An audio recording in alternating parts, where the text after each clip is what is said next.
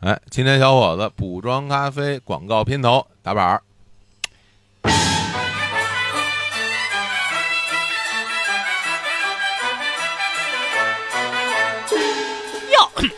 哟，这小伙子又在这儿打广告呢，哎，是啊，大爷，这这赞助商让我打的。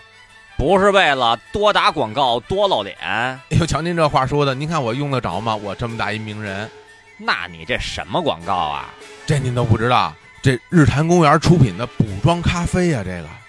补妆咖啡，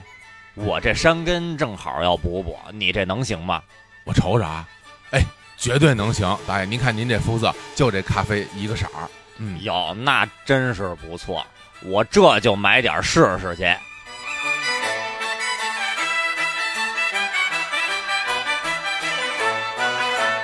哎，李叔怎么样？这个广告硬不硬？哎，太好了，喜不喜欢？喜欢啊，哎全是金句 啊！哎，我李叔最爱打广 告。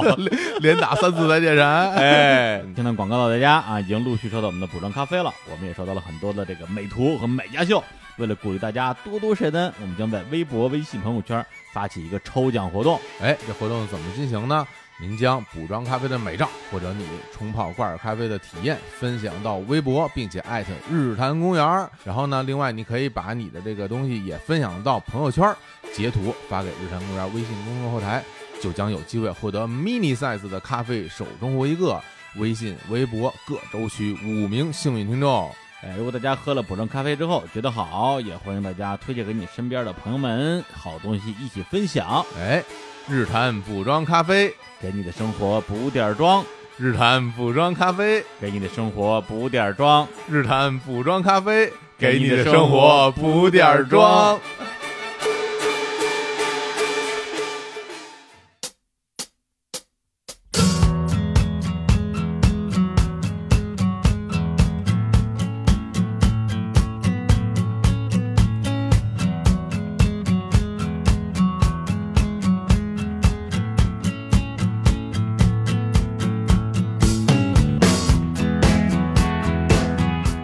Hello，大家好，这里是日坛公园，我是李叔。我是小伙子，我是史蒂芬，哎，这个史蒂芬老师啊，终于又回归了。是哎，自从这个加盟我们这个日坛当主播之后啊，出镜率明显降低， 是啊，感觉人生使命已经 达成了。始乱终弃，渣男。 哎，他既然来了呢，大家肯定会非常期待啊。这不知道这次要给我们带来了什么样的这个魔幻之旅？奇闻哎，到底是去河北， 哎还是去一些更加更加刺激的地方啊，更加刺激的啊、更加魔幻的地方。哎，穷乡僻壤的都不是啊。今天呢，我们是来填一个坑哦这个坑叫什么呢？叫小史欧洲任我行。哎，串场了， 哎，下面有请史蒂芬的好朋友小史。啊啊，那个，现在我把话筒接下来递一下啊。好好好，我是小史，刚才史蒂芬已经送走了。呃，今天我来填一个特别远的大坑，这个坑我甚至都已经忘了它 存在，啊，我都不知道居然还去过欧洲。我觉得我好像从来没有出过北京周边五十 公里。这的确是一个特别远的大坑。嗯刚才我又查了一下聊天记录， 嗯就是你还记得吧？小史欧洲任我行的第一期，嗯是我们在 V Rock 录的第一期节目。，对，啊哎，是我们这个开光的节目。这印象很深。知道哪天录的吗？哎，不知道哎，哎呦，一年多了吧？二零一八年五月二十号，哇天啊呀，哎哎，今天是今天是五月二十三号，二十三号，是二零一九年是吧？，对，就一年过去一了。年过去了啊，这个系列才录了两期，所以我一年过去了，从一个研究欧洲旅行的人变成了一个研究魔幻旅行 的人，就是降级了。不是这一年的确的确发生了很多事儿。真的对，就是一年前啊，二零一八年五月二十号他第一次录的时候，他就是小史，对他，只是小史，他没有其他身份，啊后来才做的大史记。才变成了啊史蒂芬，对现在呢，哎，绕了一圈回来啊，时隔一年，小史从史蒂芬又变回小史，是吧？王菲从王靖雯又变回王 王菲，这是老梗啊。哎，就这个这今天喜迎小史归来， 对啊、也有很多人说说你们那个坑还填不填了？是啊我们还我们心里还是有这些坑在的。当然也有很多人还是不知道小史跟史蒂芬是 是什么关系。啊喊填坑那些可能都是我自己的马甲号， 我自己都忘了有这个坑，我就不信我还有铁粉追过来。 哎不，铁粉都在催更河北，对就 啊没有人没有催更那个欧洲的。嗯 可想而知，大家粉丝质量是什么情况、啊。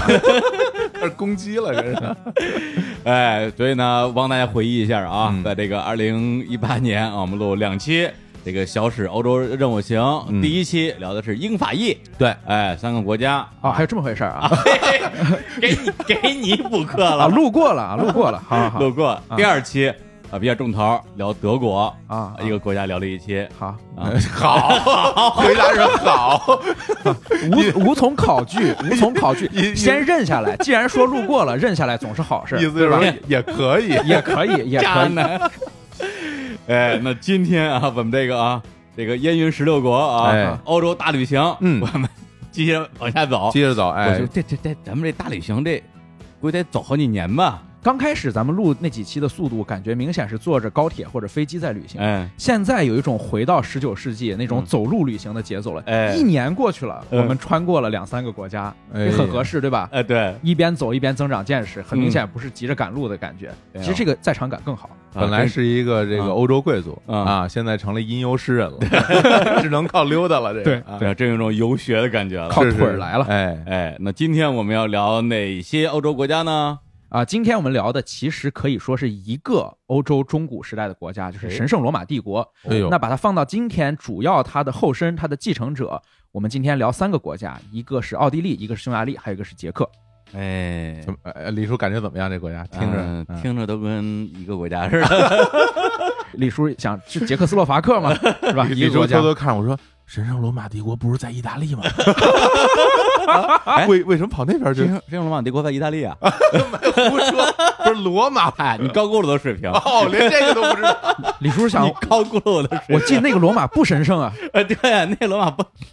不咋神 圣。不咋神圣啊。太扯了，赶紧好好说，好好说。因为这个这几个国家正好也是跟德国接壤啊，就是离德国很近啊。小小指上次从德国出来之后，哎就对奔这边就去了，对啊，一路向东， 对，哎一路向东，嗯其实顺序是先去的奥地利，嗯然后去的匈牙利，然后再去的捷克，这个也是一种比较普遍的西欧旅行的顺序。哦，那这个顺序其实主要基于我想去看神圣罗马帝国，以及建立神圣罗马帝国最主要的这个绵延几百年的哈布斯堡家族，我对这个王朝非常有兴趣，哦，所以这其实是一次既是仿古之旅，也是看看它今天变成什么样的这种现代之旅吧。然后这个事情就是从维也纳开始了。哎呀，哎那在此之前你是没有去过这三个国家是吧？对，在此之前都没有去过只。是在书上啊读了很多知识，然后对看看那个地方现在变成了什么样。对，嗯呃，因为对这几个国家，其实我们在中文世界一般的读者可能对它会存在非常符号化的想象，比如嗯说我们提起奥地利，马上会想到什么？马上会想到维也纳。哎，提起维也纳，马上想到音乐；嗯， 提起维也纳的音乐，想到金色大厅里的蓝色多瑙河哎，那这肯定个啊就跟难忘今宵一样的，就跟维也纳的难忘今宵一 样，对对对对对， 是就会马上有这样的想法。那像李叔这样的文艺青年，他哎可能提到捷克会想到卡夫卡，哎哎，米兰昆德拉，哎然后鼹鼠的故 事，啊，他们都是捷克的呀。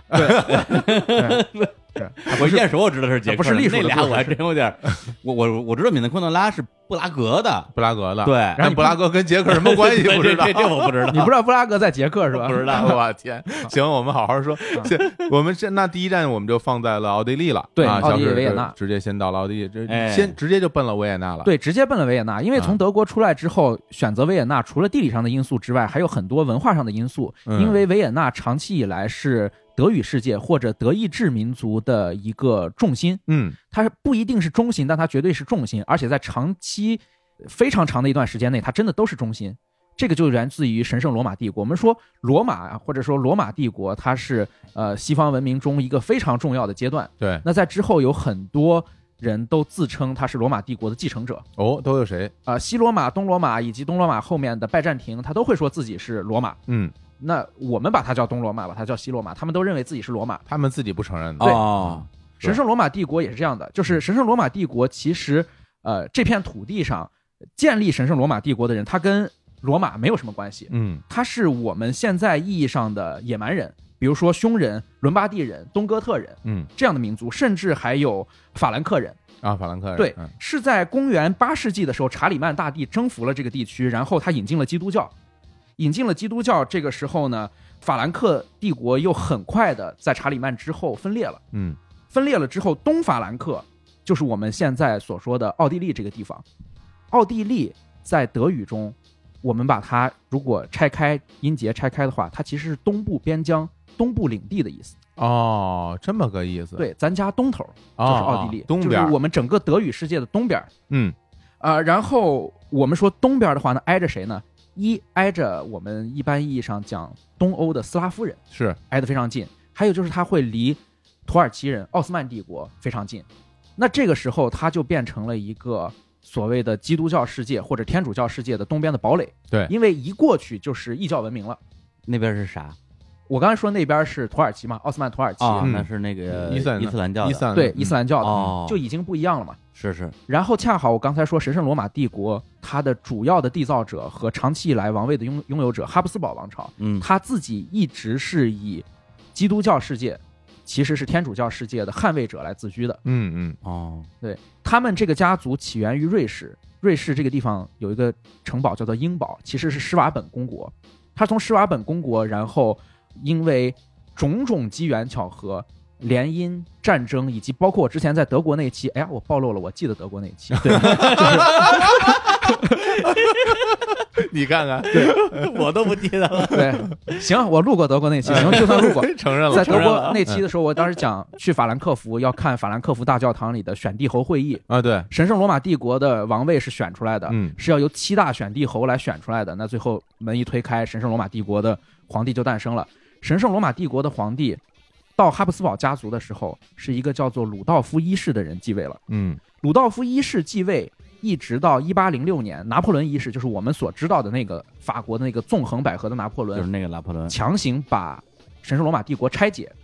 这漫长的历史岁月中，神圣罗马帝国就是哈布斯堡王朝，哈布斯堡就是神圣罗马帝国，啊等于是可以画等号的，这个，嗯可以划等号的。嗯所以到这儿你就知道维也纳为什么重要了，哎，因为这哦是哈布斯堡王朝的首都。那所以我们是不是可以这么说？很多人就是说，哎，好像是个维也纳人，但他其实不见得真的是维也纳出生或者成长，是他可能是神圣罗马帝国其他地方的人，然后这在这儿成名了。对，包对括我们今天所说的德意志，或者是德国，或者是日耳曼的，或者是普鲁士的种种这种互相混淆、特别难以厘清的概念，我们想到它的最中心是哪里，可能会想到柏林，但真的在那个时候，柏林确实是乡下地方，嗯嗯嗯这是完全跟维也纳没有办法比的。嗯那维也纳什么时候变成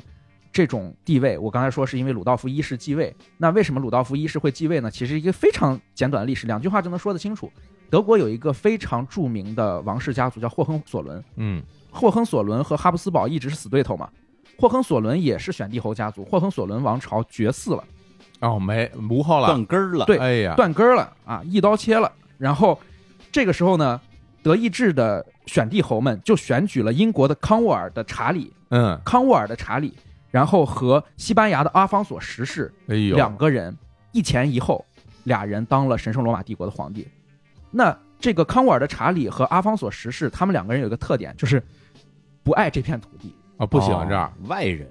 啊，外人。康沃尔的查理到这儿，戴上王冠，参加了仪式，回了，回英国了，啊渡海而去。这大东边的不行，这边阿方索十世来都没来，啊都不哎来呀。都不来，你说这没理没面儿啊，这是不给一面 国儿。无君啊！对这李叔，你知道为什么他小水车叫这个查理啊，包括这个阿方索，嗯为前什么面都要加个什么定语嘛？啊因为那那个年代，好多人都叫同样一个名字，哦 就这个查理啊，不指不定多少个呢？对这阿嗯方索指不定多少世呢？对，对所以你必必须加上一个必须得说清楚了对。啊一！样他们这个不会，就名哎不字会永起远名儿啊永远一样 的，他们都是啊对然后呢，从一二五四年到一二七三年，嗯这十九年掐头去尾，其实算二十年。这二十年的时间，神圣罗马帝国没有皇帝，哎呦，那怎么这办么？大的一片土地啊！我跟你说，这片土地有多大？今天的瑞士，包括到波西米亚、低地国家，呃，卢森堡、比利时、荷兰、列支敦士登这些国家，甚至法国的一大部分，嗯，都是在神圣罗马帝国。而这一片欧洲没有皇帝，这么大店没人要，真气就是得过来啊对门头沟的老李这时候心动了，就 参加我来选帝侯会议，选帝侯会议。但是这个时候存在一个问题，就是选帝侯会议上比门头沟老李排序强的还有两位，只有两位啊，对，只有两位哦，对，只有两位竞争者哎呦，我对，天，这两位竞争者呢，一个是我刚才说的来自于施瓦本公国瑞士英堡的哈布斯堡的鲁道夫一世，哦哎另外一位是波西米亚国王奥托卡二世。哦，哎，对，那鲁道夫 一世凭什么能够击败波西米亚的奥托卡二世和门头沟的老李一世呢？对呀、关键白云凭什么登基本老李？ 而且还是老李一世，啊 对他已经加了一个老了，他已经是 senior 了，为什么还要加个一为什世？么老对李，，没明白，这是嘴说秃噜了，我们就暂时把它认可。 而且还得先说第二，啊对，这种事情在欧洲历史中非常常见，就是嘴说秃噜，他也不讲理，对 吧？啊，这老等于一世的意思是吧？对对对，他已经重复了，那没事儿，那我们就这样认下来。认认我认，对，认认下来，写到历史书我就老中。李本李，怎么着吧？哦好好好，啊行我要登基对，为什么能够战胜老李一世啊？为什么能够战胜呢？嗯，因为这个波西米亚国王奥托卡二世，他跟教皇的关系远不如鲁道夫一世。哎呦，所有的这些选举人在选举这个选帝侯谁作为神圣罗马帝国皇帝的时候，他考虑的一个非常重要的原因是这个人是否好控制，嗯以及这个人是否足够的温良。哦他不太去争。那这个时候，我们可以想象到，实力最强、能力最强悍的老李肯定会首先被排除。哎哎呀，呀真是，嫉贤妒能啊！哎，然后鲁道夫一世呢，通过很多的联姻啊，就是把这个选帝侯会议里面的其他人搞定了，都是亲戚了，都是亲戚了。嗯，这也是哈布斯堡家族后面之所以他在欧洲大陆纵横捭阖几百年嗯，他都没有通过打特别多的战争，除了三十年战争和普奥战争之外，他很多情况下是通过联姻的。哎，这就是好使，我们能够结婚这事儿，能洗着办就洗着办呗。哎，对吧欧洲结婚，对对，跟欧洲结婚。还有一个原因就是我刚才说教皇的原因。对，这个时候在位的教皇叫格里高利十世。啊，格里高利 啊，教皇，我们的刚才我刚才突然想到，我可能还录过一期教皇国的事 儿，这个也想起来了。连起来了啊，对，教皇站在梵蒂冈那个地方，他其实是在意大利嘛。对，这个在罗时在罗候，马，这在罗马啊，李叔，啊不是神圣罗马的罗马，对对对对，对哎就是罗马那地儿啊，鲁道夫一世向教皇格里高利承诺，嗯，他放弃西西里和教皇国的主权，这一部分留给教皇。哇，那教皇嗯，这个是非常大的承诺了。哎呦，有地儿了，对，嗯这是有地儿发展了。这个嗯之前本来是重叠模糊地带的，神圣罗马帝国赋予教皇自治权，嗯，这是第一。第二点，我们知道那个时候的中世纪欧洲，它是有非常强烈的宗教狂热的，就是嗯十字军东征，是，他向教皇许诺了一次十字军东征。我天哦你说这一次十能能带来什么东西吗？金银钱财宝啊， 欧对 洲的中古时代嗯动员力是非常差的。嗯一般情况下是没有常备军的，嗯没有常备军意味着国王没有通过稳定的国家官僚体系的税收来养军队。那想动员一次十字军东征，其实很大程度上是要刷脸的，嗯，嗯是要贵族来支持的。对哦，而且这个这些也是宗教战争，教皇这也得先一声令下，对，嗯所以教皇就已经承认了嗯鲁道夫一世。嗯，从鲁道夫一世之后，神圣罗马帝国一直绵延到一八零六年，嗯，哎呀，这是多少年？呃，从十三世纪到一八零六哦年，五百年，哇，五百年。厉害了！而一八零六年被拿破仑强行解散之后，我们如果再把它算上奥地利帝国和奥地利帝国之后的奥匈帝国，嗯奥匈帝国一战之后才瓦解，那你又给它能续进去一百年。哎，奥匈帝国这我知道，这我知道这，知道了啊，对，这小啊，学课本学过。哎，哎小学课本有学过这个什么啊一声一声枪响，什么啊斐迪南大公倒下来了，了所以神圣罗马帝国就像一个罩子一样，这个罩子罩住了德国历史，罩住了奥地利的历史，罩住了这个波西米亚就是捷克的历史，嗯，罩住了匈牙利的，罩住了一部分瑞士的、法国的，一直找到了一八几一年，对，它可以说是。整个欧洲大陆上，甚至会跟英国有关系，像我刚才说的啊康沃尔对的查理，对那就是说我离开英国进行大旅行当中，你基本上绕不开它。你可以嗯用神圣罗马帝国和哈布斯堡作为一根主线，把所有的剧情串起来。对，所 以我插一句啊，哎，所以奥匈帝国啊嗯，咱们小学课本里的奥匈帝国，嗯，后来就变成了奥地利和匈牙利，对吗？呃，严格意义上讲，奥匈帝国是由奥地利和匈牙利变成的，啊之后它又变成了奥地利和匈牙利。哦，这种国家在十八世纪末和十九世纪，包括到二十世纪初的时候都很常见，在欧洲这种国家叫和绅国，和是合体的和，身是身体的身。和绅国哦有三元制的，有二元制的。奥匈帝国之前是想把普鲁士一块儿拉进来，但是因为普奥战争之后，普鲁士自己做大了，奥地利嗯又不甘心在普鲁士的这个领导下加入入德意志，那哎必须为了维持它的存在感，就向匈牙利的马扎尔贵族进行了妥协让步，包括海关、关税、国防、外交一堆东西，哦，然后形成了一个和声国，就是奥匈帝国。哎呀，怪不得呢，就是解决了一个千古之谜啊。嗯，对我小学的时候就是课本嘛，写奥什么这个英法美俄德日意奥，奥就是奥匈帝国嘛。嗯后来看世界地图，哎，奥匈帝国怎么没了？嗯，但是也没有人回答我这个问题， 我到今天终于得到了解啊答。哎，知道自己老家那块地儿怎么丢的了 我天，嗯啊！然后我刚才说了，奥地利是整个天主教世界的东部边疆，嗯他在拱卫，他在抵御着来自东方的呃伊斯兰教的入侵。是那其实我们对整个欧洲历史来说，有一场战役，对于维也纳这座城和对于整个神圣罗马帝国，它是构建性质的，是作用至关重要的。就是一六八三年的维也纳围城，其实是第二次维也纳围城。嗯奥斯曼的苏丹派遣他最得力的战将，也是他当时的首相，叫做卡尔穆斯塔法。嗯卡尔穆斯塔法带了据说是几十万大军，但可能真正受过正规训练的有个十万人十左右，万人。吧，嗯然后就到了维也纳市郊，嗯这个时候呢，维也纳方面就从容应战，从容应战，说是从容，但其实真的是心里没底的。嗯抵挡过若干次来自东方世界的进攻，都抵挡住了，但是这次实力太悬殊，嗯而且奥斯曼土耳其正在风头上。嗯但是这个时候天降救兵，啊、波兰的义骑兵来了，波兰的义骑兵从后面包抄了土耳其卡尔穆斯塔法的这支军队，然后奥地利守住了，东部的边疆守住了。奥地利一旦安全了之后，接踵而来的是什么呢？一个地方安全了，就会有大量的文人、艺术家、学者都会到这里来，嗯它就变成了一个欧洲孕育艺术的上流社交场所。嗯甚至在这场战争中孕育了两样东西。我们现在可能想都已经很难想象到这场战争中孕育这两样东西。第一是羊角面包，哦为什么？因为它非常像奥斯曼人的刀以及它的那个羊的羊角，嗯这其实是一种对于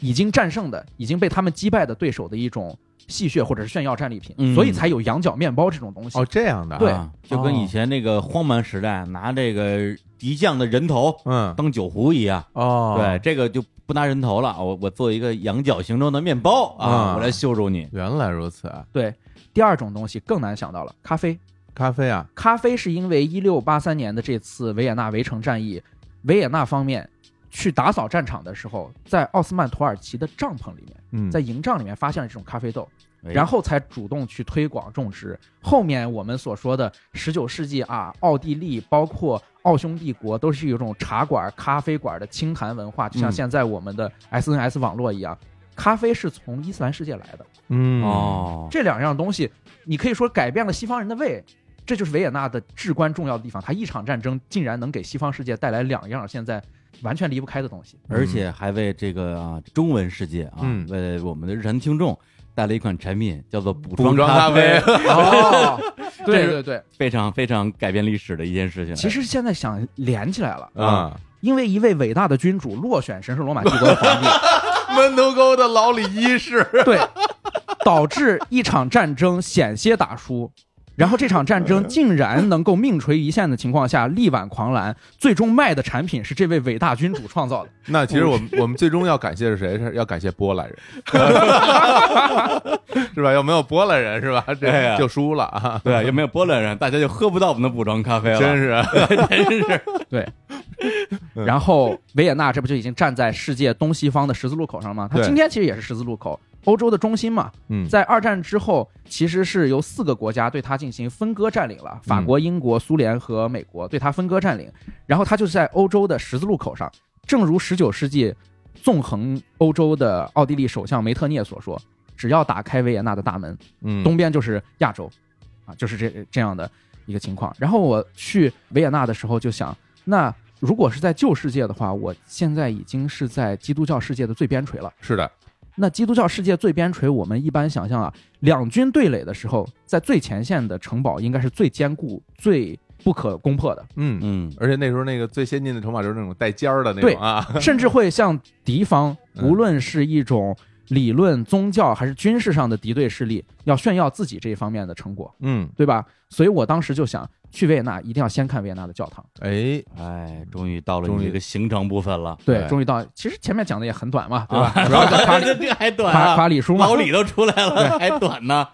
对，那等于说你现在这个啊，终于本人到了维也纳，要亲眼去看一看啊，刚才你讲过的历史里边的一些这个名胜古迹是对，啊，历史发生之地。呃，第一个就是教堂嘛。嗯，教堂的话，维也纳最重要的、唯一的那个教堂就是嗯斯蒂芬大教堂。嗯，是是十什么大里家？十里分斯大教蒂堂芬大教堂不是 十里分大教堂，啊对啊啊，斯蒂芬大教堂，我们也不是所有的人都要攀亲戚，对吧？ 有自知之明啊，不像没有自知之明的人。呃，来斯，蒂芬大教堂是天主教维也纳教区的总堂，哦就是我们在西方世界旅行的时候，尤其是在拉丁世界，我们见到一般最好的那个教堂，或者说我们把它叫大教堂的，很多都是教区的主教座堂。哦这样的，斯蒂芬大教堂也不例外，它是维也纳的主教座堂，维也纳教区的总堂。斯蒂芬大教堂有一个特点，就是它虽然跟很多大教堂一样是哥特式的建筑，但是它在这个哥特式的建筑上面覆盖了一层青黄两色的屋顶，这个屋顶是琉璃屋顶，哦，屋顶拼出了图案，图案是两只鹰，哦双头鹰哈，对，两啊只鹰冲着两个方向，然后有奥地利的这个红白两色的文章，嗯，嗯嗯然后有哈布斯堡家族的徽章，哦这个比较特殊，一般的教堂就都是那种黑不拉几的哈，对，嗯，这个是非常世俗且非常煊赫宗主的势力的，而不是宗教势力。哦，对对对，这个就非常特殊了。嗯，在这个教堂，你可以看到人比神大，或者国王比神大，这怎么解释？就是一个教堂上面最主要的地方都留给了哈布斯堡王室。除了有这两个巨型的文章之外，这个到时候我们可以把图片给大家推送，让大家看一看，这个真的是非常的耀眼和罕见。其次，在这个教堂内部有七十二颗心脏，嗯啊，那么多心脏，对哈布斯堡王朝的全是心心脏，人的心脏，人的心真脏真的心脏，人的心脏，埋在那儿的，埋在那儿的。啊哦，它是哈布埋斯堡家它族是的埋在那种什么地方？哈布斯堡家族的心脏其实就在那个里面，有各种各样的石龛，就放在哦，那里石面。龛，然后这里面还有更绝的，嗯就是他放了一尊像，是欧根亲王。嗯，欧根亲王其实就是率领这个哈布斯堡的奥地利军队去迎击土耳其奥斯曼的这个功臣。嗯，欧根亲王埋葬在这儿，欧根亲王埋葬的那个灵柩地方刻了一行字，这行字是我们今天非常熟悉的元音字母 A E I O U。A E I O U，我们一般情况下把它理解那就是五个元音字母，是啊，但这这个是腓特烈三世的名言。嗯腓特烈三世的名言 A E I O U 分别是一个词汇，它可以连成一句话，嗯，叫“奥地利终将统治着世界哇，这么牛啊！”。今天刚才火总一上来就说，奥地利我们可能现在去的比较少，今天感觉存在感不是很强的一个中欧小国，嗯它有过这样的时刻。A E I O U，它真的在欧洲中古史上太重要了。天呐，因为之前说奥地利就知道维也纳、嗯音乐之城，是这别的真的是啥印象都没有。居然在历史上风景这个如此辉煌啊！嗯连这个门头沟老李一世都垂涎三尺啊！对，我们是不是这可以这么理解啊？实际上，在这个至少在那个时期，在欧洲人的眼嗯中，维也纳应该就是欧洲的中心，然后甚至是世界的中心。完全没有问题，对吧可以这样理解，它啊就是已知世界的中心。首先，它是基督教最重要的堡垒；其次，神圣罗马帝国分成两部分，一个是西班牙的哈布斯堡，一个是德意志的哈布斯堡。嗯德意志的哈布斯堡最重要，那德意志哈布斯堡的首都又在维也纳，哎，它就是中心。而且它又是东西方的核心中心点，对对欧头堡啊一种对天子守大门的感觉。太牛了，对啊，更牛的是，在这个教堂斯蒂芬大教堂旁边，大概有个一百五十米到二百米的地方，嗯，有一个很少有游客去的地方。嗯，这个景点叫做哈布斯堡墓穴。哦，哈布斯堡墓穴不是哈布斯堡墓园啊，西方有很多的墓地和墓园，真的是很多人去旅游都愿意去看一下，有因很为多墓地雕塑跟嘛中国不一样嘛，嗯有很多雕塑，嗯很多名人好。多名人，对嗯，但它是一个墓穴，它离斯蒂芬大教堂非常近，走路就可以到，嗯，基本上没有人去看。门口有一个售票的大姐，然后你就下地下，啊，还这里面还全是哈布斯堡家族的历代国王和哈布斯堡家族的成员。嗯都葬在那个对地方我们所熟悉的鲁道夫一世、玛利亚特雷西亚女王，然后弗朗茨，嗯，这些全都在这个里面。他们的这个棺椁是真的在里边，是吧棺椁真的在里面，哦，并且直到上一任哈布斯堡家族的族长，还他不是末代哈布斯堡，末代哈布斯堡现在还活着是卡尔哈布斯堡，呃，上一代就是冯奥托哈布斯堡也已经葬在那儿了，他和他的夫人。就是正经的一个祖坟对正经的祖坟，最后一个落土的是二零一三年，哇，哦，第一个落土的是公元就是一打头的，知道吧？嗯一二几几年，一三几几年，嗯嗯，然后这个里面的所有的棺椁都已经超出了我对于繁复和豪华的认知极限。哦，它过于豪华了，就是它上面比如说要雕死神，象征着骷髅，它就会把一个全虚全影的骷髅雕在它的四个角，嗯，就会有这种雕刻。这些图片我们今后也可以给读者看一下，我觉得嗯这个是特别值得一看的。但是，但是由于哈布斯堡家族的这种虔诚和奥地利的这种天主教属性，所有的下葬仪式当时是这样的，他们。有仆人扛着这种极其繁复、隆重，甚至那一个棺椁比一辆轿车还要大的棺材，嗯走到墓园的时候，他们会敲三下门，嗯然后里面哈布斯堡家族的守门人会说来者是谁，这边会像龙母一样回答什么我是什么什么坦格里安什么什么这这些，嗯他是怎么回答呢？我是德意志人、波西米亚人的国王，神圣罗马帝国的皇帝哈布斯堡家族的谁谁谁，嗯，然后里面的人说我不认识这个人。哎然后他会再敲三下门，里面的人问来者是谁，他说我是哈布斯堡家族的谁谁谁谁，我来自瑞士的英堡，我是什么什么皇帝，我是谁谁谁的姻亲，我是什么什么选帝侯。里面的人会说我不认识这个人，哦再敲三下门，嗯里面的人问来者何人，外面回答一个罪人，然后门就开了。喂喂，这是这怎么？个这有有点仪式感意思有哎点儿因为无论你多么豪华，生前多么煊赫，死后多么豪华，嗯你都是天主教的一名仆人，你是在侍奉天主教，这是在哈布斯堡家族看来是这样的。嗯哦，我们所有的一切都是在侍奉天主教，所以他下葬的时候就是一个罪人。啊，你前面那些态度都没有用了对你前嗯面那些态度，没有人认识，神不认识这些，啊，然后他就下葬了。到现在也还是这样，现在我不知道啊，古时候是这样古的，时候是这样的，对，古时候啊是这样啊的，一个罪人。嗯因为现在肯定不是，现在那个是人人人家是有售票员的， 不是哈布斯堡家族的守 门人。现在你敲门，人 家说礼拜一啊，礼拜一、礼拜二开门，礼拜二十，明天早上十点钟。感觉大妈还是挺不客气的。 来者何嗯人？何为十里分儿？学生学生证看一下，学生证我不认识 你，对， 我不知道你是谁。对，买买那联票了吗？买那联票了吗？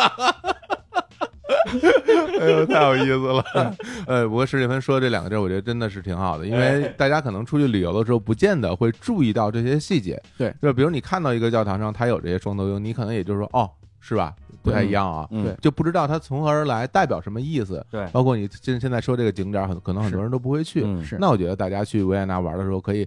专门注意一下这这些细节，对还挺有趣的。啊一定要上斯蒂芬大教堂，爬到塔楼上去看那个双头鹰的浮雕，然后一定要下到墓穴里面去看哈布斯堡家族的墓地。哎呀，太好了，嗯别人不说，我得去，那可不我还去去那墓穴，哦，我去敲门去。这是吗？哎，来者何人？ 嗯，门头沟老李一世，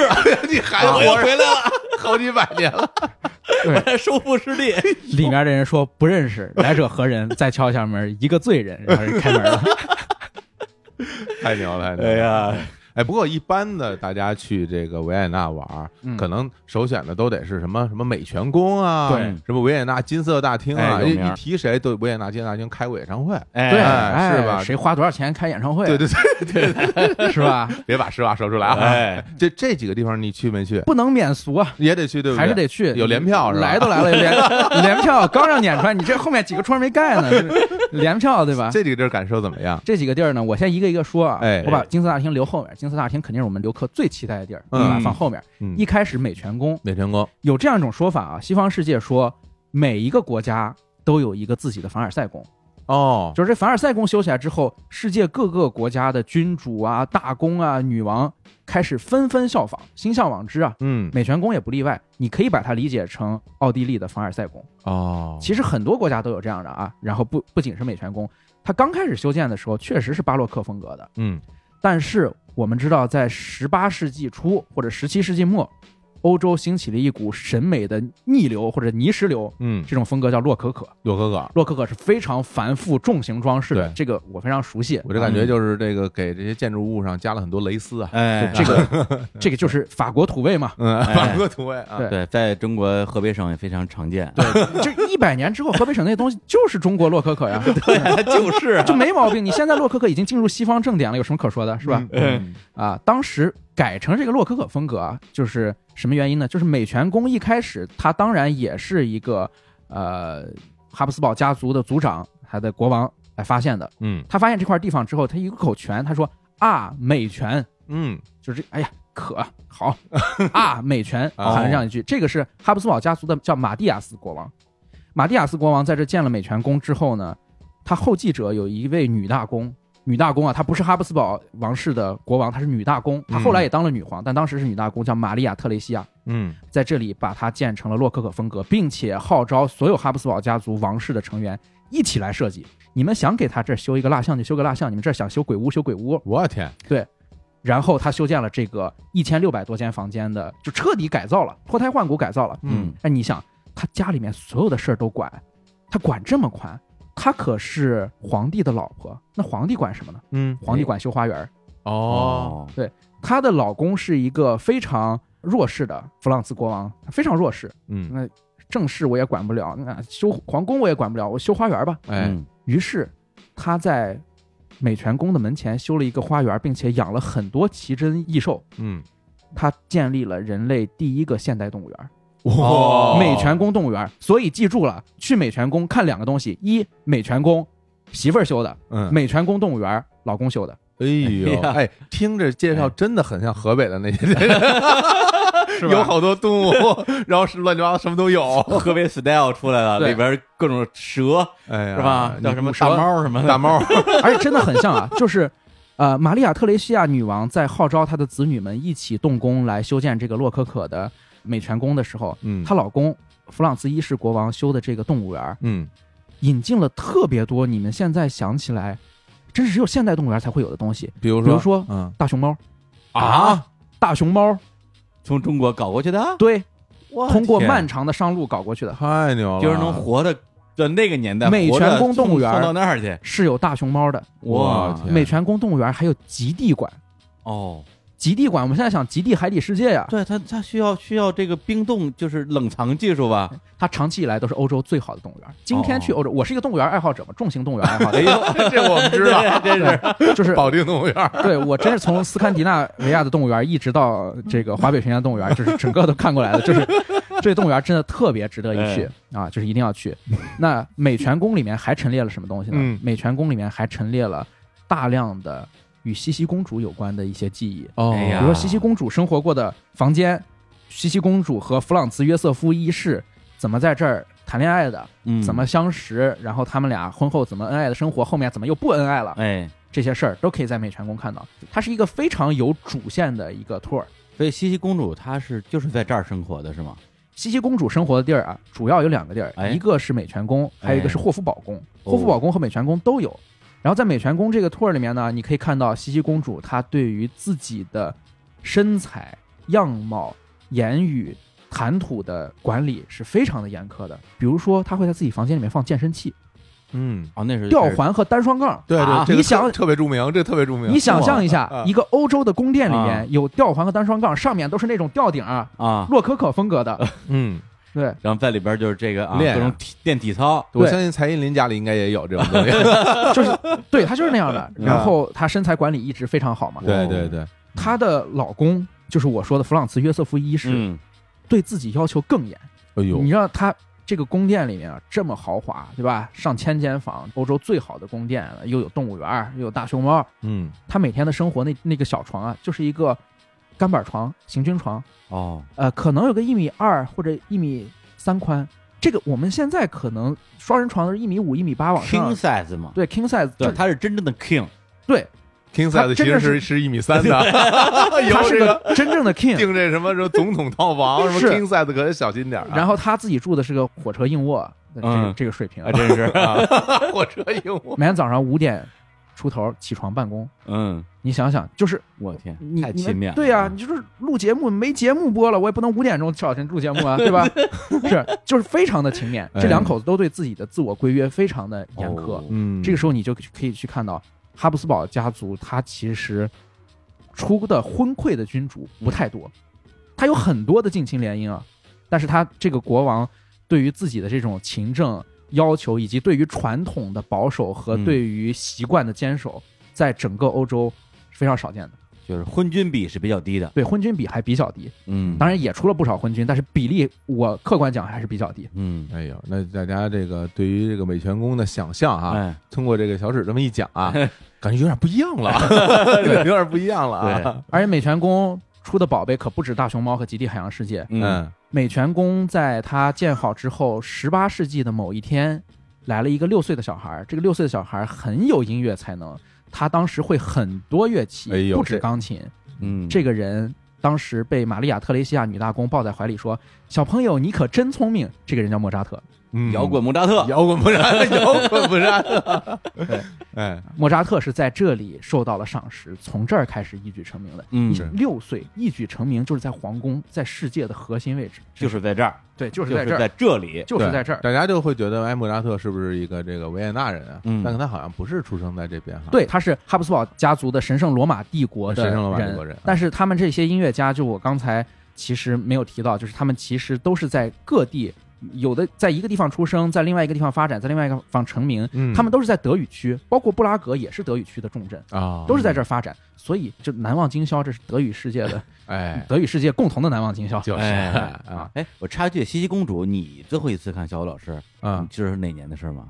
哎呦，那得两千年前后了，哦，那还是比较近了，还比较近呢，这因为二十年过去了，因为因为西西公主，我都是上小学的那个年纪，啊甚至是学龄前，嗯，在家里跟着大人看了无数遍。嗯那时候电视里只有西西公主，感觉是这么一个外国片儿啊翻来是吗覆去的看。还是吗？对，对，电视经常是就八十年代的的没有确一些爱东放欧外国片儿也没有少吧，，或者是西西公主那时候觉得作为一个小孩来讲，觉得比较好懂。嗯，对，就是那个金箍棒两头亮，一男女搞对象，就是你就这还选帝侯不是，就你这个啊文就东这哥素老质李一世，你这昏君比例肯定很高，是不能选你，我告诉是你，不能选你没。有，就觉得这搞对象这这这好看， 这非常这剧情已经全忘了，嗯因为对我来讲都是三十年前的事儿了。啊嗯，对，但是依然留着特别美好的印象，嗯就觉得西西公主特别好看特。别美，啊哎啊演员特别好看，嗯对，本人也非常美，嗯，而最后是被暗杀的，就非常可惜。哎嗯是，一个传奇啊，对嗯嗯对。然后刚才其实李叔问了，那西西公主生活的地方是哪儿呢？我刚才说一个是美泉宫，还有一个是霍夫堡宫。这在哪儿啊？霍夫堡宫也是在维也纳市内，哦，它的位置可能比美泉宫更要中心一些，因为美泉宫的作用是夏宫，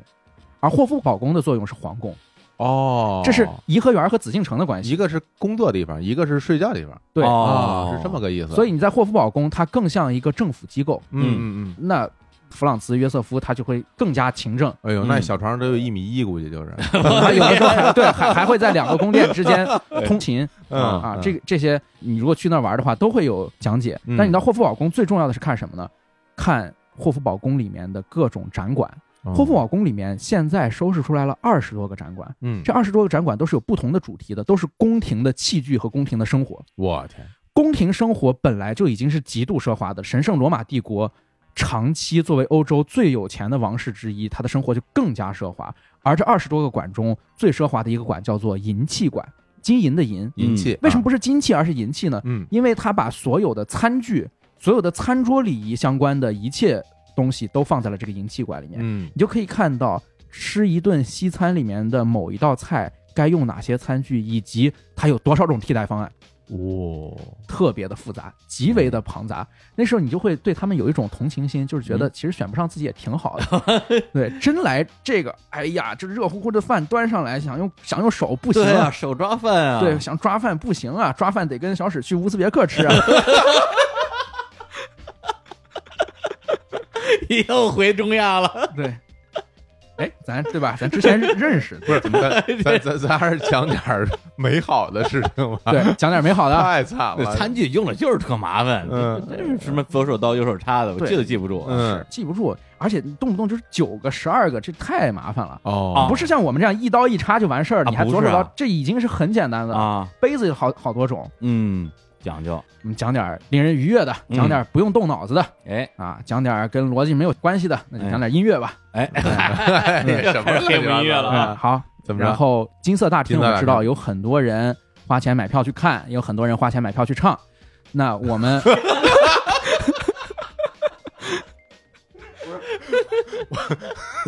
我已经有点恍惚，是小史二十里分了， 一会儿到河北，一会儿开始喷 人，来吧来吧，我是花钱花钱买票去看的啊。嗯嗯金色大厅它的全称，它并不是一个专门的地方啊，这个厅可能里面金色的叫金色大厅，它是维也纳市的音乐协会演出大楼中的某一个演出厅哦，这样啊，对哦，的一个演出厅。我以为以为跟那个什么新津歌剧院一样，对对对就是对一对个独立的一个建筑叫金色大厅，对，它是维也，Golden House，对，啊、没有没有，它是维也。真好，但是你你直接去搜金色大厅，你用地图直接在中文里面搜是能搜到的，因为这个已经是一个嗯，知名的旅游景点了嘛。对对我我觉得觉得恨恨不得不得是维也纳最著名的，至少在中国世界里啊，这中世界里最著名的地点了。嗯你如果啊报了一个八天十二国的旅游团，竟然能够经过维也纳，我相信只会去金色大厅。就你不让我去金大厅，我就急了，我我就就急我了来这儿干嘛来着？对，着急，对对吧？啊，然啊怎后么样？金色大厅金色大厅里面确实很金啊啊，一片金光闪闪，跟我们每年看那个新年音乐会那个样子差不多。是吧？但是金色大厅的这个设计啊，因为它是一个长方形，这个矩形的设计，当时是考虑到乐队排练的习惯嗯以及观众观看的习惯，它是一种约定俗成，它在声学上是不是很讲究的？哦，这样啊，所以你如果竟然在金色大厅比较不好的位置看得比较远的话，它那个声音的效果远不如我们现在这种现代剧院呈现的声学效果好，并且它那个旁边是没有这种声学材料的。嗯嗯，刚好我呢买这个票也比较便宜，嗯就是在最后一排，哦最后一排而且是站票，哦，站着，我记得非常清楚。啊还卖站票呢？，哦对，最贵的票当时是二百欧元，哎呦，太贵了，太贵太贵了，啊对，了而且也没有了。嗯，最便宜的票我买的票八点五欧元，哦那还那还行那还站行票啊，哎，那最贵的就是坐在前面的，最便宜的是站在后面的。嗯，那看的是什么演出？我当时看的是美国克利夫兰交响乐团，哦，团是不错。你知道奥地利有很多水团，嗯但每年到中国，我觉得恨不得年底十一月份，恨不得暖气一来，这些团就来了。就哎对，开始各种新年音乐会，对对啊，名字都叫什么？嗯维也纳交响乐团是吧，或者维也纳爱乐乐团，或者是奥地利什么什么交响乐团，其实全是我我我说白了，其实就是一些老哥几个自己攒一个团，嗯，然后来你这儿演一演，其实就是同人爱好者性质的。地地 呃蓝蓝色多瑙河什么乱七八糟都得天空之城九十让什么的， 对吧？ 都不全是不全是啊，有鱼目混珠的啊，啊，李叔看过，嗯来来来，对，然后就就这些团嘛。嗯那我看这团还不错啊，那个克利夫兰交响乐团，嗯，到那时候印象非常深，就是出现一个小插曲。我跟我女朋友到那个门口的时候，因为很多的剧院它其实都会有一个存放衣服和存放手包的一个地儿。对，但这个地儿的原则是你不理它，它就不理你。就是你可以存，你也可以不存，可以带进去，你也可以带进去。哦你不嫌麻烦你就带进去。嗯但是当时排队的时候，所有的呃这些观众，无论你是本地的还是外国游客，嗯都被要求把外套脱了。嗯把外套脱了，不是可不是你大衣很占地儿或者你书包什么，外套都得脱了。你嗯，穿个夹克也得让你脱啊，我要夹克也要脱，对，也要脱了，很不理解，因为当时我我们是在排队嘛，他那个后面的站票是不对座的，因为你嗯没座，对，所对以你对不存在对对座。瞎站呗，嗯，那瞎站，我站在第一排，站在栏杆跟前和站在最后贴着墙站就两回事了，对是啊吧？嗯所以我想早点去排队，但就让我去弄衣服，那去放衣服回来的时候队已经很长了。嗯其实当时很不理解，一进到里面你就全理解了，为什么呢？里面之热呀，哦站不住，五分钟。我一点不夸张的说，从第五分钟开始，站票区就有人退场了。受不了了啊，对，所有的人进去之后，你的站票进去的时候，坐票就已经全坐满了。嗯，站票进来，工作人员把两边的门儿入场门就关了，然后里面就跟个蒸笼 一样。你说这站票区有人退场，是因为站着更热呀，还是他比较容易跑啊？啊、李叔说的这个还真有可能是比较容易跑，啊而且站票区因为站票区没个没个上限，没个数啊。 对坐啊，票区有数，站票区没数，他卖多少张，他可能都都能卖出去。今儿有多少人买，他全卖了。嗯然后人就挤得跟地铁十号线晚上七点钟的国贸一样，就实在是不行。然后我们站在那地儿，就已经看到啊，嗯有我前面的人，他不贴着栏杆站了，他蹲下了，他到后面贴墙蹲着了，就只,、哦只听了，哦哦就即便不出去，他也宁愿只听。哦，嗯哎呦，这感觉像北京西站的景象了已经，啊对对对哎都开始有人蹲了。那那我问一下，它这里面是分层吗？它有两层还是就只有一层？有两层，有两层上面有包厢，对，哦但上面的包厢其实不如池座看得好，当然但是哪儿都比站票强。对啊，关键在于就是说，反正我在北京，北京所有的能叫上剧场的地方，嗯我都去过。之前工作就是这个嘛，对我之前曾经把北京所有的剧场全采访过一遍，哦，对，世纪剧院、北展、什么天桥这等等吧北，音乐厅、北音乐厅啊国家对剧院、中山什么的。对，而且我不是光去参观啊，嗯我是在那儿看演出的，嗯，从来没有见过任何地方卖站票的，啊啊，就确没有，有但是有没有站的人呢？没有站着的呀，谁站着而呀？而且你没有票，你进不去。对啊你必须得有他票，都是对号入。座的，啊而且你哎站着看音乐会这个体验本身，反正我是没法接受。是啊，啊而而且还就是我刚刚说他没没个数，嗯比如说你座儿有二百个座儿，站票后面可能就只有五分之一的位置，但他卖五百个人也行啊。嗯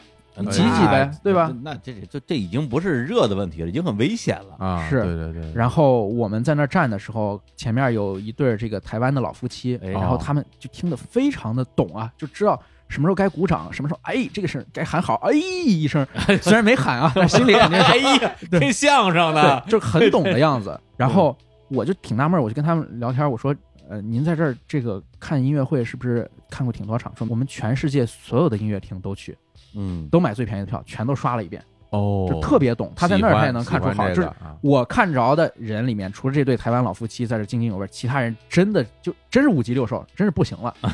真的是不行了。所以我推荐大家，如果去维也纳的话，哎金色大厅这个卡可以不打，哦，可以不打，但是就会有观众打来热线电话问了。哎金色大厅不打这个卡，我去音乐之都，我看什么呀？我总得对啊看一场啊！一定要去哪儿呢？去维也纳大剧院。哦，维也纳大剧院离金色大厅有点距离，但是它离霍夫堡宫不太远。嗯嗯，维也纳大剧院是莫扎特最早去演出首演的地儿。嗯你去维也纳大剧院看一场《唐璜》之类的，真是要比去金色大厅体验要好的太多了。哦，那个它不是一个这种呃热门的打卡的景点儿，对所以它这个里边的可能这个票啊超售的情况也没那么严重，对，体验会好一些。它也没有超售的 情况，超售我真只见过金色大厅这一回啊， 哎那金色大厅它可不可以就是只参观不看表演啊？可以啊。但啊有一个问题就是，你既然已经报了欧洲八国十天游，然后你回家之后，你怎么跟父老乡亲交代呢？啊，你说我去金色大厅我没看，哦，就说得看看演出得才行看哎看呀交代啥呀？发个朋友圈就行了，谁知道你看没看？我就说我看了，对，反正上一期也不太清楚看不见上面有没有人，哎 对吧？对呀，然后我们就从这个音乐这块儿出来了。那我觉得，要不然这会儿先放首歌，刚好是我说在音乐大厅最容易上演的曲目，也是整体德意志民族的难忘今宵。真放啊！对，真放放一首《蓝色多瑙河》。我哎天，呦，来自这克利夫兰骑士队的这个其实骑士队交响乐团， 那这个版本到底是什么乐团的版本？小沈呃，我没看乐团，刚才随便找了一个，因为之前来找那链接丢了。我觉得这个啊歌是哪乐团拉都一样。你说你这这胡说八 道，亵渎音乐， 还这个歌都出来了，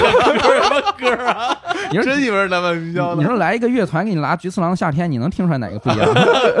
我是听不出来。对天天天空之城天都空之都都一样。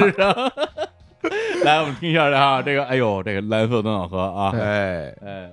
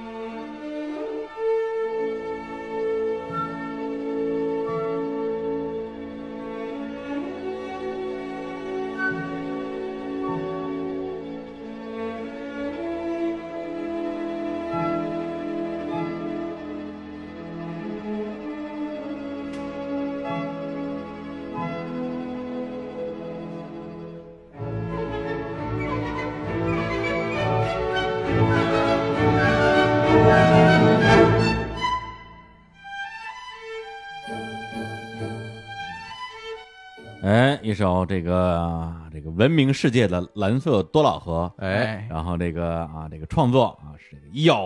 咬咬咬咬什么什么玩意小儿小约翰咬哎呀咬约翰，是想说小还是想说老，然后就说成了咬他说的是腰腰那个 小就幺妹儿，那是最小的对 对，老妖对，小约翰施特劳斯 啊，啊！哎，这歌我都太熟了，什么就这歌儿啊？ 不是你们他妈好好说他就是一首歌，啊哎行就是我跟他熟的时候，他就是一首歌，哦我大学合唱团唱过这首歌，演唱这首作品，对啊，他是有歌词儿的，中嗯中文版，中文版啊，哇这是天我们合唱团的保留曲目，哦对，，就是大家就是男女声部嘛，高低声部嘛，大家唱啊，春天来了，哦吼吼吼，嘿，大地在欢笑， 哦吼吼吼然后哎，下一句很关键，啊，这个我是那个那个嗯男高音嘛，男高吧？哎，下一句是蜜蜂嗡嗡叫，啊你要你要要有那种蜜蜂的感觉，哦，蜜蜂嗡嗡叫，春来了，哎是吧？ 我哎天呀，呀，可以吧？这草台班子哎真是我说演这个都是草台班子吧？ 哎，但是这个要是我演，你能听出区别来吧？我当然了，当然了，还不如草台班子。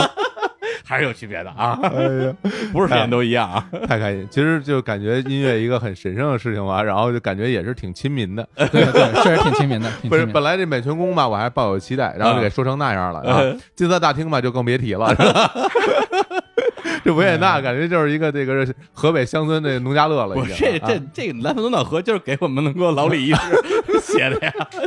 多合适。哎啊。好呀，好，好来来来，我我们接着聊奥地利啊。哎对呀，哎其实本还是在呃维也纳啊，哎，啊啊啊，还在维也纳对，呢。维也纳没出去呢我呀。天哪，你这出不去了。对，我在维也纳还嗯去了一个非常关键的地儿，这可能是我自己的一个圣地巡礼或哎者打卡，可能一般游客不太去。我觉得这种才是我们在节目里推荐的嘛，对吧？嗯，维也纳大学，哦维也纳大学非常重要，就是我们一般情况下讲去欧洲、去西方世界看看学校的话，那可能去牛津、剑桥，对吧？嗯，然后可能哥廷根啊、海德堡、嗯什么洪堡，那维也纳大学可能存在感不是很高，但确是我们一提起他的校友，他出了谁啊？嗯，马上就是群星闪耀，说说，比如说维特根斯坦，哎呦，哦，著名的哲学家对，哈耶克哈耶克哎呀经济学家，米塞斯，这都是奥地利学派米的，塞斯啊，，嗯对，弗洛伊德，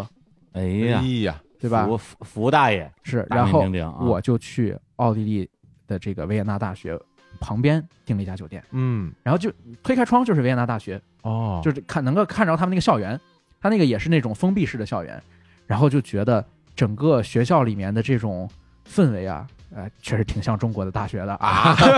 不是学校不是那种很古老的校园那种样子吗？是很古老的很校园，古老了啊对，但是它是这种封闭式的校区，有墙有大铁门嗯这种，嗯还是挺像的。这个学院那个学院的，建建筑物是比较有年代感，非常古老。哦对，那为什么很有像中国大学？就是一到晚上都没人，大家回宿舍这洗洗涮涮，这这就这种感觉打 CS 吃鸡，啊！打 CS 吃鸡， 啊倒倒 没有，停停日坛公园在实验室，没准儿真有，我告诉你，哎真很有可能有。你很有可能今天就是哪个观众，如果是维也纳大学学经济学的、学古典经济学的，嗯我们投稿认识认识，对吧？哎啊，您现在就可以在我们节目下留言啊，对我们平台里和我们这个微信公众号嗯就叫日坛公园 儿。如果您就是在维也纳是吧，不管嗯是在这个金色大厅、啊草台班子的，还是对这个维也纳大学就读 的，哎都可以给我们留言。我就在维也纳哎，呀，给啊我留言说，我就是弗洛伊德弟子。啊 对，一首歌儿，这是这可是一首歌儿啊！对我，无论你是在哈布斯堡墓园售票，还是在金色大厅挂衣服，还是在呃奥地利维也纳大学学经济学，都可以给我们留言啊。哎对哎，然后提到这个维也纳大学，为什么要专门提它一笔呢？嗯就是维也纳学派太重要了。啊，这个很重要。对嗯，我们现在一提起什么什么学派，嗯你可能能想起来的，哦，芝加哥学派有这个印象是吧？哥廷根多学林派嗯根啊，有这个印象嗯。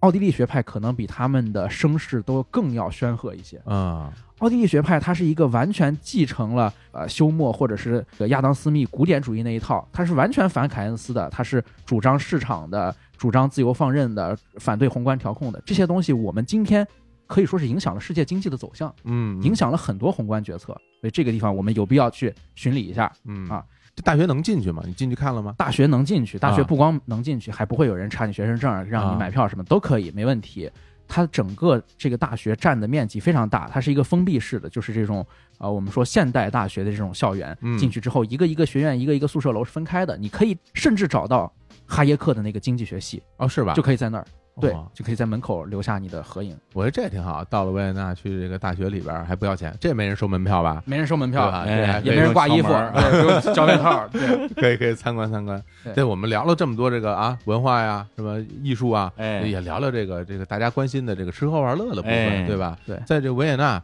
是首先你感觉吃的怎么样？你自己啊、在维也纳吃的不行。不是怎么是不行 评价怎么咱这们么低啊？呃咱们简单说是不行，展开咱再细说。啊，为什么不行啊？吃的东西食材是非常好的，嗯就所有这个中欧啊，包括西欧低地国家，所整个这一片儿食材都是没得说，因为嗯确实是物产丰饶，但它那个烹饪方式啊，确实不太好接受。以维也纳菜为代表的奥地利美食与德国南部非常接近。哦德国南部就是我们知道巴伐利亚、慕尼黑嘛，啊，那共同的特点是爱吃猪肉，啤酒肘子大香啤肠，酒肘子、大啊 香肠，但对不同的特点是猪肉的做法。嗯维也纳会怎么样做一道猪肉呢？他会把这个猪排裹上面包糠，嗯裹上鸡蛋，哦裹上面粉，然后下油锅那么一炸，哦，那其实油腻还啊，行啊，双重油腻啊，非常油腻。就是他牛排也这样吃，就是好好的一块肉，这个肉真的不错，最好的一块地儿，你给它炸了，炸在我看来是一种食材不太好，甚至是冷冻食材的做法才会去炸它那。炸完以后它会很干吗？还是呃，也啊会挺，嫩的，也挺干的，对我觉得也挺干的然。后蘸什么汁儿什么的。是蘸水，蘸水也 不太行。然后呢，神圣罗马帝国时期的存留下来的很多餐饮风格，到今天还保持着。神圣罗马帝国时期的餐饮，很大程度上是受到了波西米亚和匈牙利风格的影响。哦，波西米亚和匈牙利人爱吃什么东西呢？就是典型的一个维也纳的厨房里面会有丸子，丸子啊，对，大丸子，你跟狮子头似的那个大丸子，波西米亚狮子头，对，这是波西米亚风格的。还有来自匈牙利的什么呢？叫辣味儿红烧牛肉汤，哎呀，是这太哪重个要了辣味儿啊？麻辣的辣，麻辣的辣不是腊肠辣。不是腊肠啊，但这个丸子和红烧牛肉，这你总感觉这是火车上吃的东西。嗯火车便当啊，对，总总感觉是火车上吃的东西，所以这个饮食啊，我是不敢恭维嗯哎啊，不敢恭维。相比德国，可能直接一个烤猪膝，我觉得差点意思。哦，嗯那看来还还没有德国好吃。对， 做一块整块食材不如德国原汁原味儿，它菜色又不如意大利和法国讲究，就真是不 太啊行。，那看来吃的就差一点儿，嗯那大家就可以找找什么中餐馆了哎，啊，还有找对找麦当劳、肯德基什么的。没这儿吃饱就行，哎呀，哎主要是玩儿。对，吃饱就行。那那地儿那个在维也纳逛的时候，咱们中国的游客是不是挺多的？在维也纳逛的时候，中国游客非常多，嗯中餐馆也很多。是不是？我现在印象非常深的欧洲几个国家的中餐馆里面，就包含维也纳的中餐馆，哦一个是多，还有一个是便宜。它哦，怎么样的呢？就是维也纳有很多中餐馆，它其实都是亚洲料理，它不能叫完全是中餐馆。嗯，就是你去之后，可能有越南河粉儿，有日本的这个寿卷儿司那个卷儿寿司。嗯然后也有中国的一些炒菜，它全都放成一个一个格子，可能一个人进去十四欧，嗯然后你就随便吃吧。哦，还是一种偏向于便当和外带的一种形式。当然，好中餐馆也有，但是嗯我就说非常多的是这种形式。嗯啊，，所以你要找一个中餐馆儿不难，但是你要找一个正宗的炒菜中餐馆儿不容易。哎呀，那看来这维也纳吃的就一般般啊。对但但是那边那交通方式主要是哪种？是坐公交车还是地铁什么的？电车，电车、对，就是轻轨。轻轨啊？对我们一般在中国说轻轨的时候，其实是那种呃悬在半空中的，它对是对对架在那个轨道上的。嗯其实，在嗯欧洲，轻轨主要就是有轨电车啊啊，这个车厢跟地铁差不多，但它速度慢一些是。在路面上对，开是的在路面上跑的。啊，在维也纳坐轻轨是非常方便的，嗯基本上我前面说的所有地方哪儿都能去。然后它有那种联票或者通票 one day 什么的那种，有都有啊，所一以天去那儿的话一定要买联票，然后就啊坐轻轨是特别方便的。然后奥地利的这种公共交通系统，有以维也纳为代表吧，我觉得是欧洲最发达的之一。哦，，对，就是去完全不用担心这种交通不便利的什么嗯啊、呃但是如果你要从奥地利想去周边看一看，那我可以选择火车啊，可以选择汽车。这种情况下，我还是建议你选择汽车，因为火车票跟德国一样还是会比较贵，哦，即便是维也纳周边也是一样的。嗯嗯啊嗯，嗯尽尽量就这样。其实刚才说到衣食住行，我还特别想补充一个衣穿衣，穿衣服哎啊，对穿衣服这一点啊，我们一般来讲啊，欧洲国家谁比较会打扮，谁比较会捯饬，谁会穿，啊我们首先想到这么几个国家：第一，英国的西装面料特别好，英国人非常讲绅士风度；对其次，法国人啊风度翩翩。呃，不一样。嗯，那意大利人喜欢穿这花里胡哨的，这打一个花领结，大量这皮 鞋哎呃大量皮 鞋，头油是吧？对。但是奥地利，它其实长期以来是整个欧陆审美风格上特别接近英国的这种，就是奥地利长期为什么没有跟普鲁士合并，并且互相看不对眼儿呢？嗯，就是因为普鲁士，它其实是一个缺乏文化支撑、缺乏历史传统，用军营文化塑造出来的，那就是普通人当士兵，贵族当军官，皇帝就当军队的统帅。奥地利人一点儿对这个看不上，哎，奥地利人就觉得普鲁士男人穿衣服，除了制服就是军装嘛，嗯，没品，对，除糙了汉糙汉，糙汉在奥地利人看来，一种比较松散的、比较惬意的、比较文艺气息的这种审美，是奥地利人更推崇的。知识分子气度讲究一种比较雍容和从容的这种风范，那嗯在大街上能看得出来，能看得出来啊，即便到今天为止都能看得出来，嗯就是他没有德国人那种事事都。紧绷着，比如说是呃德国，当然今天不一样啊，对嗯东柏林肯定不是那样，但是嗯比如说上了年纪的人，可能扣子都系得很紧，这种，那奥地利人会觉得自己是懂什么叫时尚，什么叫潮流的。嗯，他的这种老欧洲是一种排斥军营文化的老欧洲，哎，的确，这个穿着打扮呢，就是完全可以影响当地人大家整个的一个精神风貌。哎你想想看，当时小史刚从那个英国回来的时候，嗯打扮可漂亮了，哎，对、啊，是吧？？那个小裤子，然后那上衣特合体，我们特在节目里边啊还这个赞美过他，特别好说哎呦，去趟英国回来果然不一样、啊，你看过两年现在什么 现在什么德行，跟我没区别了。穿跟石老板似的，现在就完全门头沟化 了，发型也没有了，哎，是吧？ 啥都没有一了，破 T 恤， 对，啥也没有了，没玫瑰办法也。不戴了。对现在这个主要的从业地域决定的， 就全是地理位置决定的，是吧？干啥像地理决定啥论嘛，啊对，干啥像啥嘛，对吧？是他要穿成那样的话，到河北就是认 认认出这让来，人认出来、打出来不划算的，对吧？这样这样比较安全。哎太逗了。好好好，我们这个是不是依依不舍要离开维也纳了？是吧？对下一站我们去哪儿？啊，我们去的地方叫做萨尔茨堡。哎呦，这个地方著名了，嗯对，欧洲尤其是德语区有很多地名是以什么什么堡结尾的，博格山啊，在对德语里啊，对嗯但是这个堡就像刚才小伙总说的嗯，它是山，或者它有可能就是城堡，对可能在、呃汉语译名它就是城堡，很多地方是有的，嗯但是很多地方这个城堡已经找不到了。嗯，萨尔茨堡还真就是城堡，还有个城堡，去萨尔茨堡一定要看这个城堡本体。嗯为什么要看这个城堡本体？因为城堡本体和它周围的一些白色的、干净澄澈的这种建筑，孕育了一个非常伟大的电影作品，叫《音乐之声》。哎呀，哦，这个太好了！这哎，知我道看这片儿的年代，其实跟看那些公主差不多，嗯，都是在小学前后。音乐之声可是电视里放对，过太多太了。太多而遍且了，我每次都看都要看看完看完，哎就是特别喜欢。对特别喜欢，就是他们最后去那个都都都都，他们那个对那个那个山坡对是吧？就是萨尔斯堡的山坡，对，那就是在啊哦萨尔茨堡。哎呀啊，而且萨尔茨堡跟音乐结缘，还真的不止《音乐之声》这一部电影儿。哦萨尔茨堡本身自己有一个古典音乐节，叫萨尔茨堡古典音乐节。哦，在欧洲音乐节里面，主打古典音乐的不多，嗯嗯，很多是可能前卫的电子音乐或者摇滚乐的音乐节。萨尔茨堡是古典音乐节，关键为我没法想象古典音乐怎么搞音乐节，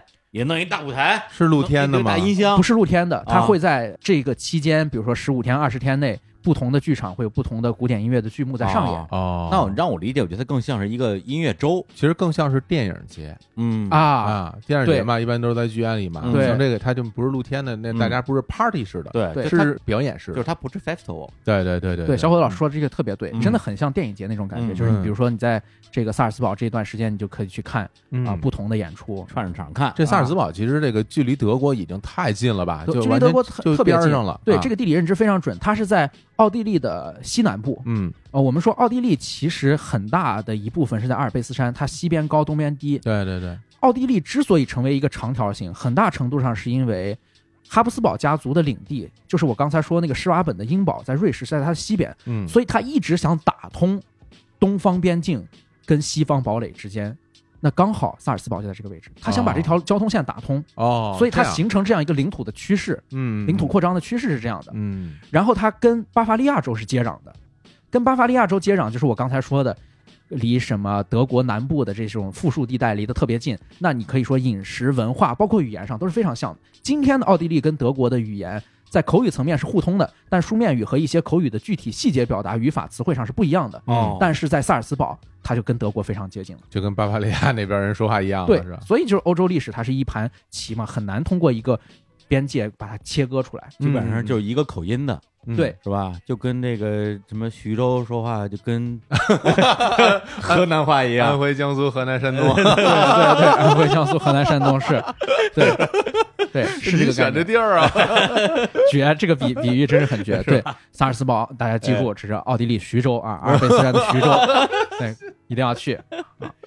对，它算是一个山地城市吗？对，是的，啊、嗯奥地利整个这个国家很多都是在山就地，大部分不都是山地吗，大部分都是在山地嗯，而且你知道，奥地利现在在我们可能看来，哎呀，那旅游的话，拿国家跟奥地利凑一凑，比如说什么啊，卢森堡、瑞士这几个国家凑一凑吧，嗯，呃，跟匈牙利凑一块儿去奥地利。其实奥地利竟然是全世界第七大旅游国家，哦，啊它的旅游产值全世界第七高啊！你想一想，哇奥地利整个的国土面积是八万多平方公对里，呀，挺小的，它的旅游收入竟然是全世界第七位。哦，这太意外了，这个为什么呢？这刚才就是小伙子老师说的，啊阿尔卑斯山，大量的人不是到金 色大厅去买票听戏或者买票唱戏的，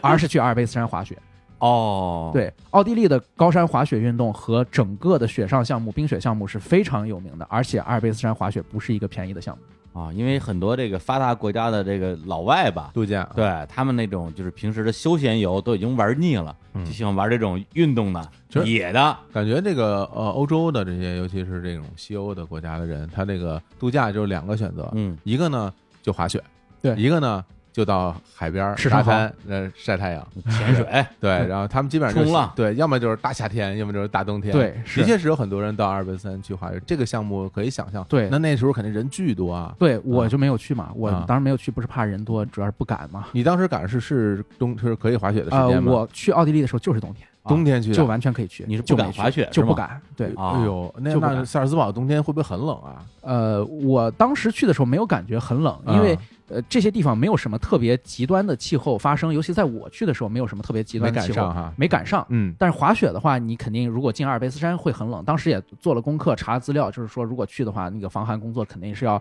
做的特别好的。嗯，嗯，但是没有去，我滑雪只能滑一滑这种低级初级道啊，低一级的级低级道啊，低低低级道，啊咱 还地是产道，对，咱还是外套脱了，找个暖和地儿，最后一排蹲着听克利夫兰克里夫 兰骑骑士士队的表演表演， 指对，挥是詹姆 斯，咱们分去就湖人了。啊，湖人了，听不懂哎呀了，我这都听不懂了，这我天，对听听不懂了。对，哎好，哎，那你在这个萨尔茨堡的观感啊和在维也纳的观感有什么不一样吗？就是这两个城市之间的人和人之间，包括游客之间有什么区别吗？啊、我在这两个地方的观感啊，嗯甚至有产生了一种倒错，就是在很多国家，嗯，嗯，大家都说首都的人冷漠，哎真的，首都的人冷漠，就巴黎人冷漠，啊，马德里，呃对，哎对马德里人伦敦人嗯冷冷漠，伦敦人冷漠，对，啊北京人，北京人，北京人不冷贫漠，北京人。北京北京人北京人，你问，问个路可就麻烦了。哎呀，不让走，对哎呀，这心里暖暖 的，对对对，哎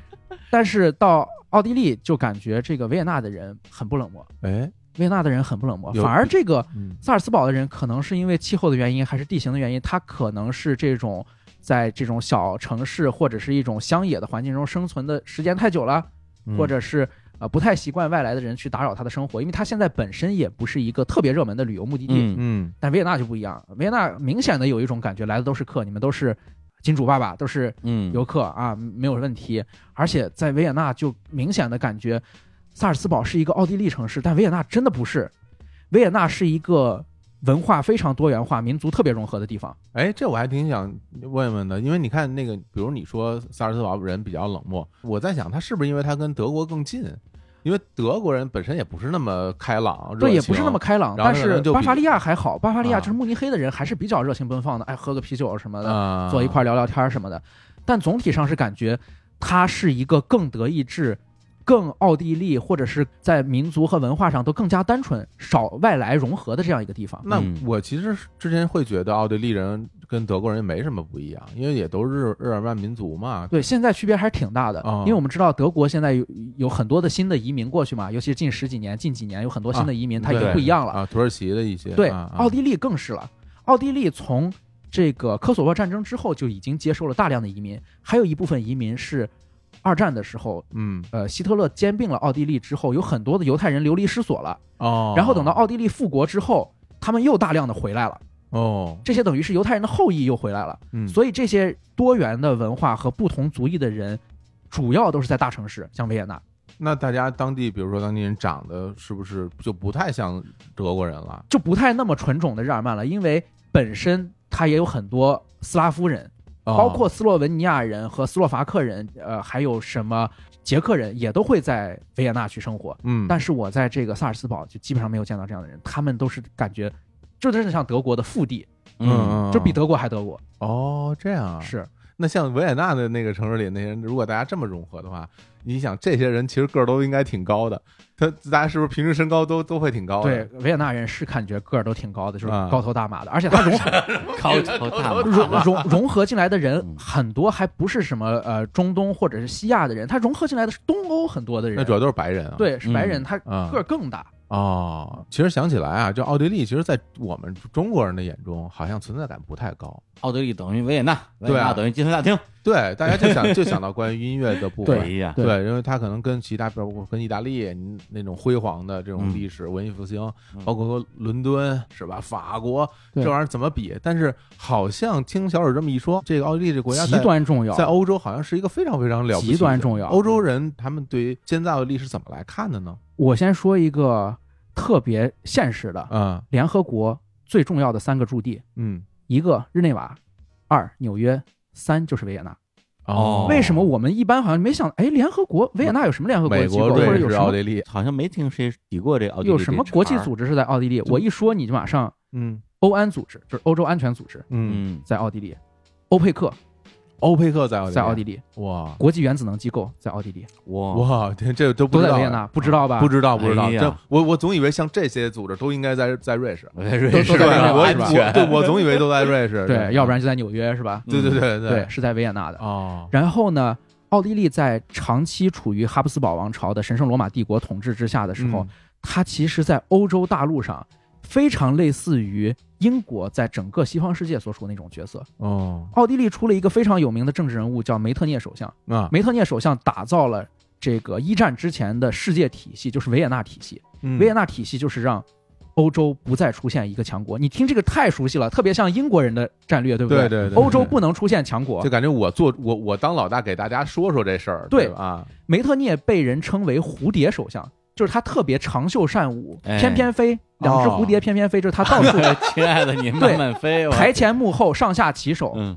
当时上下其手都上下其手都说感觉要被抓起来对了， 四他搞憨态对他搞四国同盟，比如说呃荷兰、法国、德国、英国的四国同盟，嗯然后包括去打压俄国，防止俄国做大，防止俄国欧洲部分在各西扩种，制衡啊，各种制衡。嗯你想奥地利是多小的一个国家？是呀，对，所以我们就可以想象到，奥地利在整个国际体系中，从梅特涅打造这个西方世界的世界体系，他打造了世界秩序啊。维也纳体系是世界秩序，跟战后的华盛顿体系一样重要。哦那今天它又是联合国最重要的所在地，国际原子能机构、欧安组织全都在这儿，嗯它能不重要吗？从古到今，它都非常重要。哦哎。呀，原来它不单纯是一个旅游国家不，单单是一个音乐的这国度啊，对哎，不是只有音乐之声，所以在这儿我就想，那它这么重要，它昔日辉煌过，它现在不行了，它都赖谁呢？啊不赖李叔，啊！。还是赖哈布斯堡王朝啊吓死我了！我以 为要要要 要怪我了门呢。头沟老李医师，对，那行，我觉得现在其实我们应该放一首歌了， 哎，因为讲了这么多，它的缘起都是哈布斯堡王朝，所以我要放一首哈布斯堡王朝的歌啊，那就是《天佑吾皇弗朗茨那小指现在还真主动放歌了，》，他 带着准备主来人。翁带着精神歌来的哎啊，呀我现在做节目做准备，就是先找歌，嗯就害怕拿这个 东西。先找歌，行对啊，那我们就在这首歌中结束这期节目啊，不是啊不是我是可以结束差不了，多了是吧？不是咱本来说还是聊三个国家啊，嗯奥地利、匈牙利、捷克，对，那现在第一个是时间也不短了，对啊。第二个这知识密度非常大，是，对大家也得好好的消化一下，嗯，是吧？讲了这么多，什么啊，都是忘了， 讲了这么多是吧？已经乱了，因为你 看净讲什么弗朗茨、约瑟夫啊，什么弗里德里希、路德维希，这么多人，这哎哪能记得住？但这首歌大家一定要记住，嗯因为如果熟悉我的听众，可能哎还记得我在上古时代录过一期国歌节目，嗯哎，国歌节目里放过这首歌真。的吗？这首歌不是以奥地利国歌或者神圣罗马帝国国歌的身份放的，啊，它变了词，是今天德国的国歌。哦，它所有的词都变了，但曲是那个曲《天佑吾皇弗朗茨》，所以这首歌你看又呼应上了，哎呦，哎呦哥们儿来过， 又回忆起来了， 对对，非常得意。你还是好好把你那衣服啊，再重新捯饬捯饬。真的，你现在这个 这是比原来差太多了，可这我都记得啊，这真是整整一心痛，年嗯很前心痛啊！啊，他来我们这儿穿的那样，哎特呀漂亮，对啊就像一个那个英国就是人模狗样的老对老啊，老老王绅王牌特工，老绅士似的那种哎哈。就当时是感觉能放出《天佑吾皇弗朗茨》这首歌的，现在感觉这歌是偷来的，是 吧？好吧，对，然后呢，那我们就先结束这期节目，好然后把这个，我觉得咱也别立 flag 了，说什么什么捷克、匈牙利，我们拼一期，说不定 最后又变成两期了真有可能。啊，是吧？对，因为捷克内容多多呀，对啊呀布拉格呀夜鼠夜鼠的故事我给你讲一期，就哎 我一一一期给你讲， 卡夫卡讲两句，在布拉格黄昏的广场，是吧？这是蔡依林啊，米米兰昆德拉那每本书讲一期，那那这绝对讲可以多少哎啊，可以这我太熟了。是吧啊虽然我不知道他是捷克的，但是但是书我熟啊，看了好 多遍呢。生命中不能生之轻里边那那些我我我都能背下来，跟你是说那么牛啊！特别好。哎好好好好好， 厉害， 行，嗯那我们就在这期节目里边儿结束这首歌。那我们在这期节目里结束这首 歌，可以，这个这个挺好的，已经完完全癫狂了。哎啊，甭管了啊，哎那我们就跟大家说再见，然后期待啊这个小史欧洲任务行的节目，好这个好嘞能够尽快归来，我非常喜欢这个系列节是目，吧我希望它能够做长、做大、做嗯做久一点，做久一点 做久一点，十六国做十六年是吧？ 对？好，好，那跟大家说再见，拜拜拜拜。歌。